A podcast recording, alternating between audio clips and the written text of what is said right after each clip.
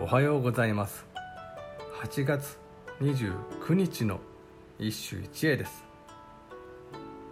シーカワ歌集より「巣をないし」「朝な朝な梅雨をもげなる萩替えに心をさえもかけてみるかな」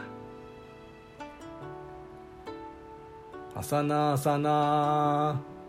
梅雨おもげなる萩替えに心をさえもかけてみるかな。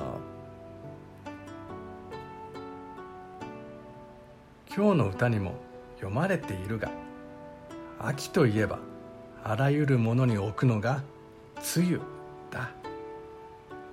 ところで主題が変わったことに気づいただろうか。昨日までは「おぎ」で今日のは「はぎ」だ。草冠の下が前者は獣編。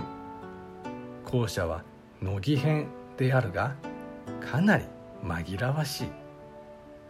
こんな時和歌の約束事が役に立つ。大抵の場合風に吹かれているのがおぎで梅雨にたゆむのが萩になる。今日の歌などもその典型だ。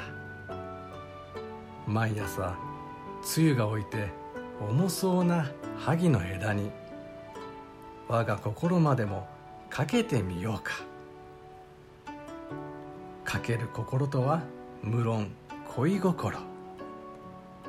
梅雨など比べ物にならぬ思いを垂れ下げてみればその枝など容易に折れてしまうだろう。一見自信ありげな恋の歌にも聞こえるが萩の枝にさえすがろうという弱音こそ垣間見える。以上今日も素晴らしい歌に出会いました。